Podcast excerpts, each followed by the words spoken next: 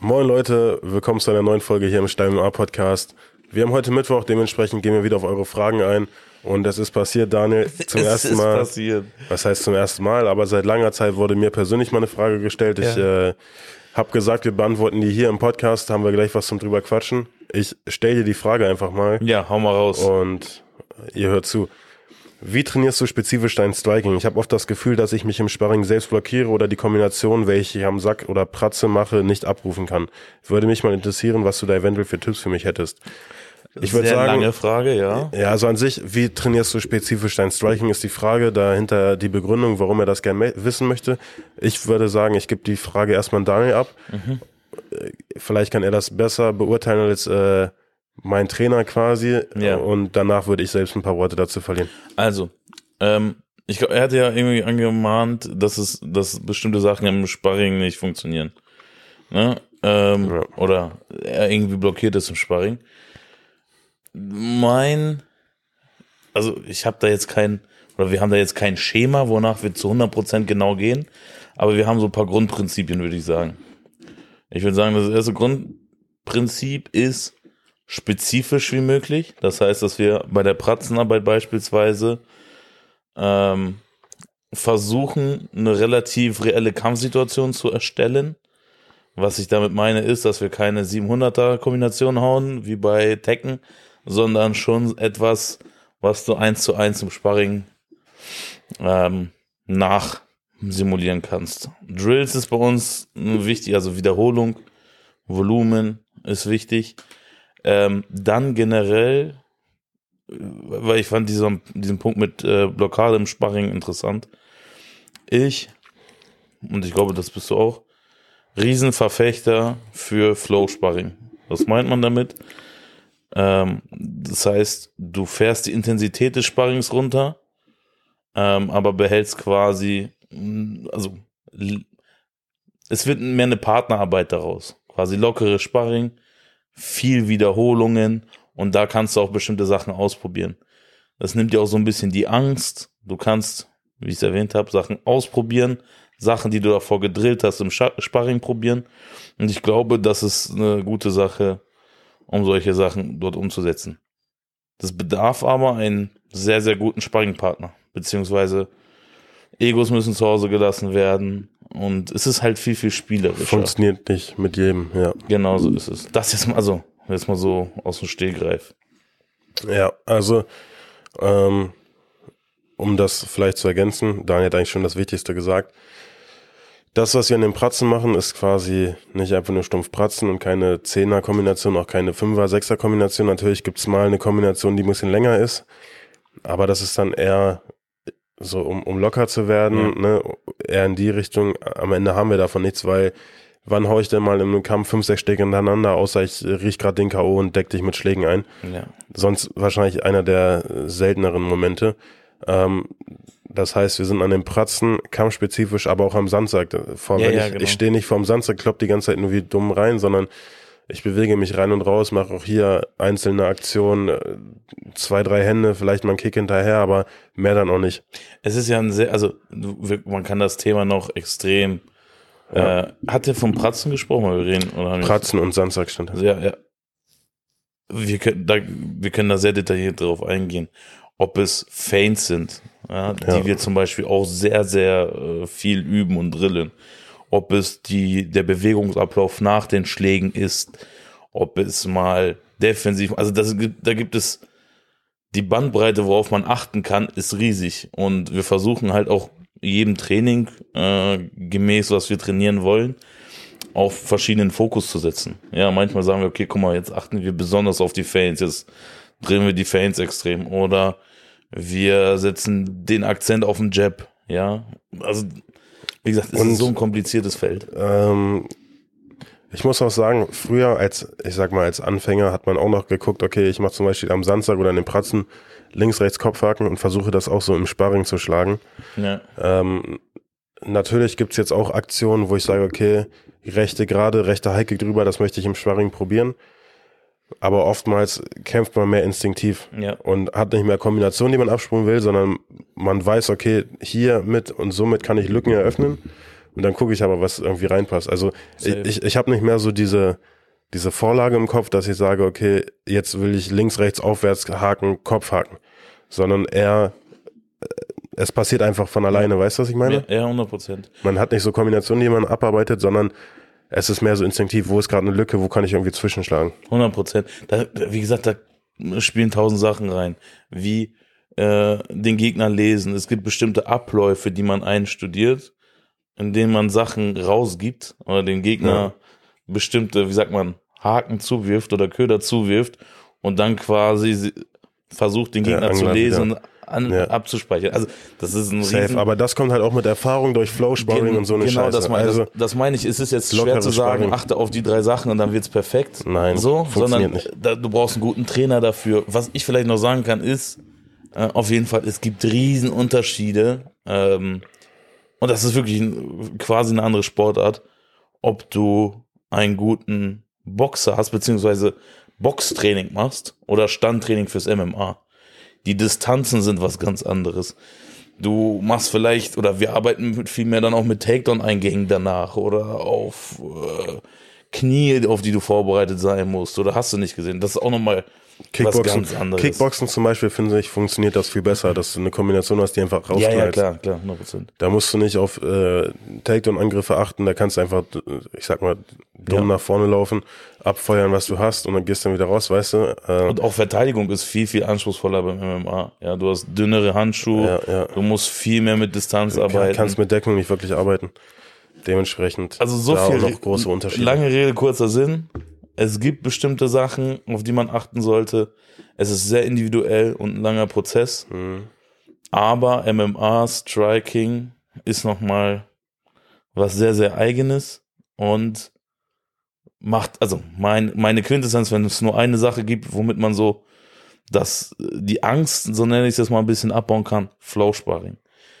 Versucht so viele Runden, wie es geht, locker und vor allem gerade am Anfang reduziert die Härte um komplett, also wir sagen selber manchmal, wir machen einfach so, okay, 5% Härte Sparring, einfach den Flow reinzubekommen, Reflexe reinzubekommen, auch koordinativ das zu trainieren.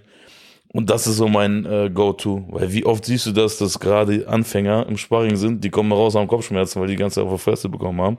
Ja, das ist eine Katastrophe. Ja, Deswegen. Ja, komplett. So baust du auf jeden Fall, so meiner Meinung nach, sehr gut diese Angst beziehungsweise Hemmungen aus dem Sparring aus Sachen auszuprobieren. Vollkommen Also richtig. fahrt die Härte runter. Ja, Mann. Es war schön, eine Frage von dir zu bekommen, aber äh, Kommen wir wieder zum, ich zum, sagen, zum normalen zum, Business. zum normalen Ablauf. Und äh, wir haben gleich eine Frage bekommen, wo wir jetzt ein bisschen Scheiße fressen müssen, weil letzte Woche haben wir auch schon mal so ein bisschen getippt für das UFC-Event. Mhm. Ähm, also ich stelle erstmal die, die Frage. Euer Tipp mit Volkanowski ging ja mal gar nicht auf. Woran hat es gelegen? Woran hat es gelegen? Wie wir schon gesagt haben, oder ich will es jetzt nicht auf dich projizieren, aber ich bin kein guter Tipper.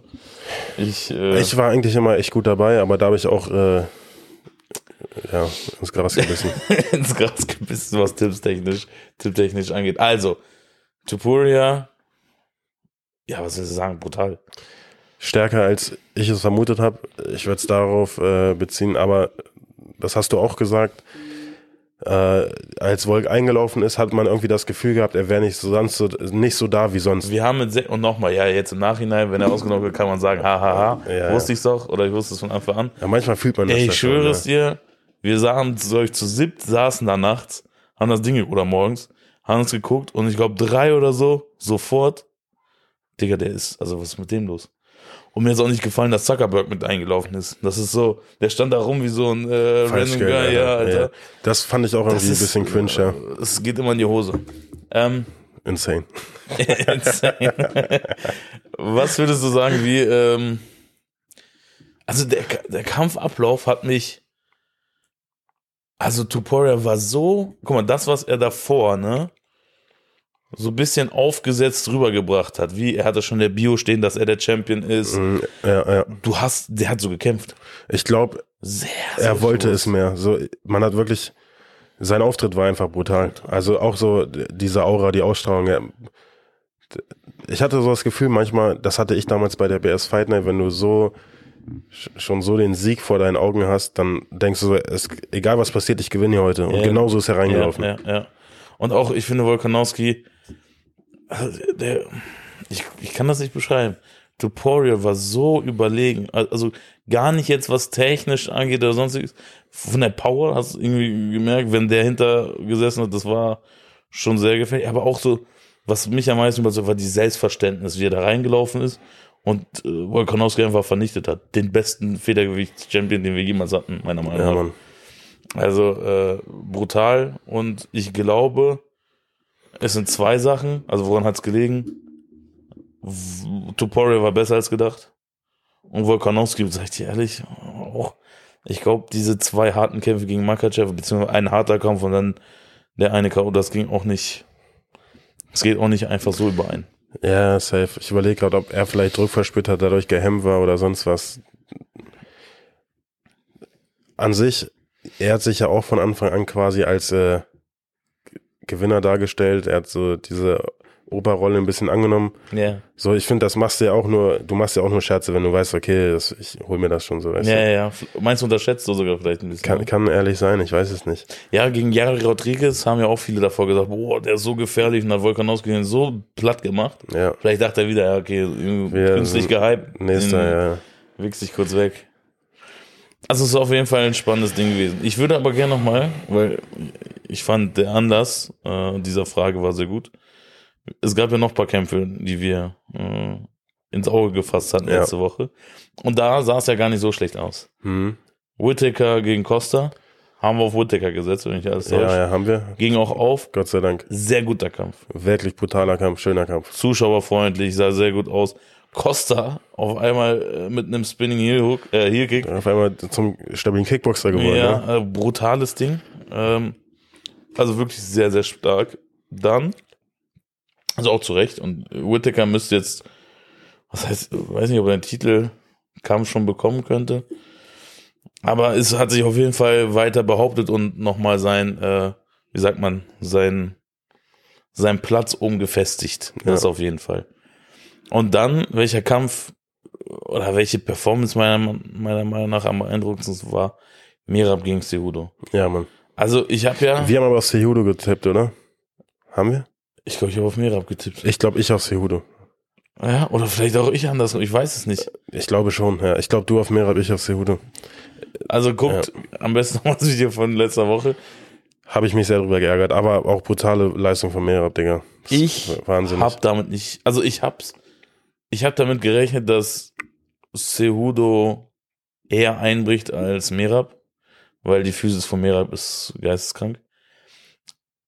Ich fand besonders die erste Runde, also die erste Runde hat auch Cejudo gewonnen, hat Merab auch einmal, äh, also angenockt, aber auch mit welcher einer Selbstverständlichkeit Merab da die Takedowns geholt hat, äh, ein Cejudo, Gold, also es geht nicht mehr, das ist also Ende der Fahnenstange, das ist ein Level, das ist unbegreiflich.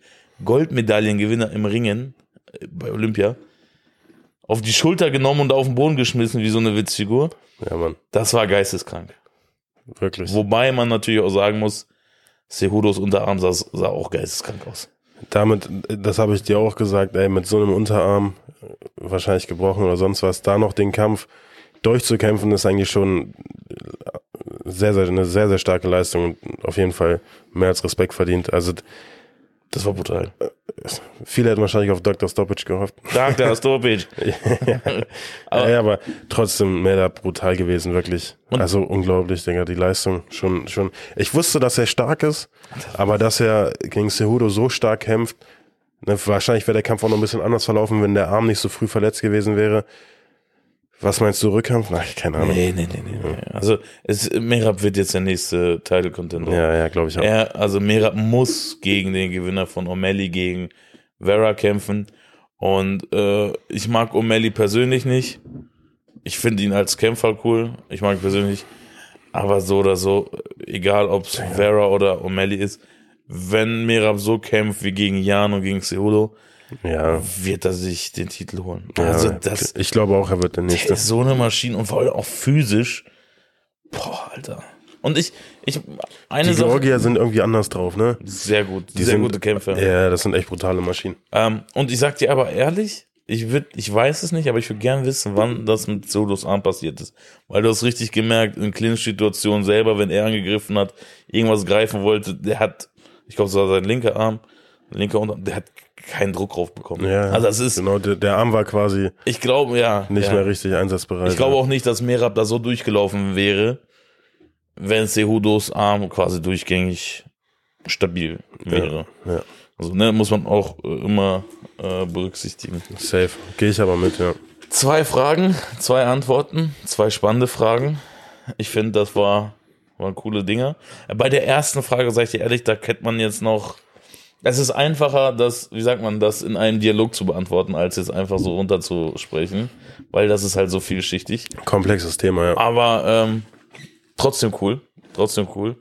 Und ja, ich hoffe, die Antwort kam halbwegs hin. Euch hat Spaß gemacht und satt ist. Äh, schickt Tom weiter Fragen. Äh, Ich habe mich sehr gefreut. sonst auch, wie gesagt, weiter auf den Stall-Account. Und danke fürs Zuhören. Und dann sehen wir uns am Sonntag mit einer ganz besonderen Folge wieder. Ja, also Mann. freut euch drauf. Schaltet Sonntag ein, wird echt eine coole, lustige Folge. Und gibt noch krasse Neuigkeiten, also bleibt dran und bis dann. Ciao.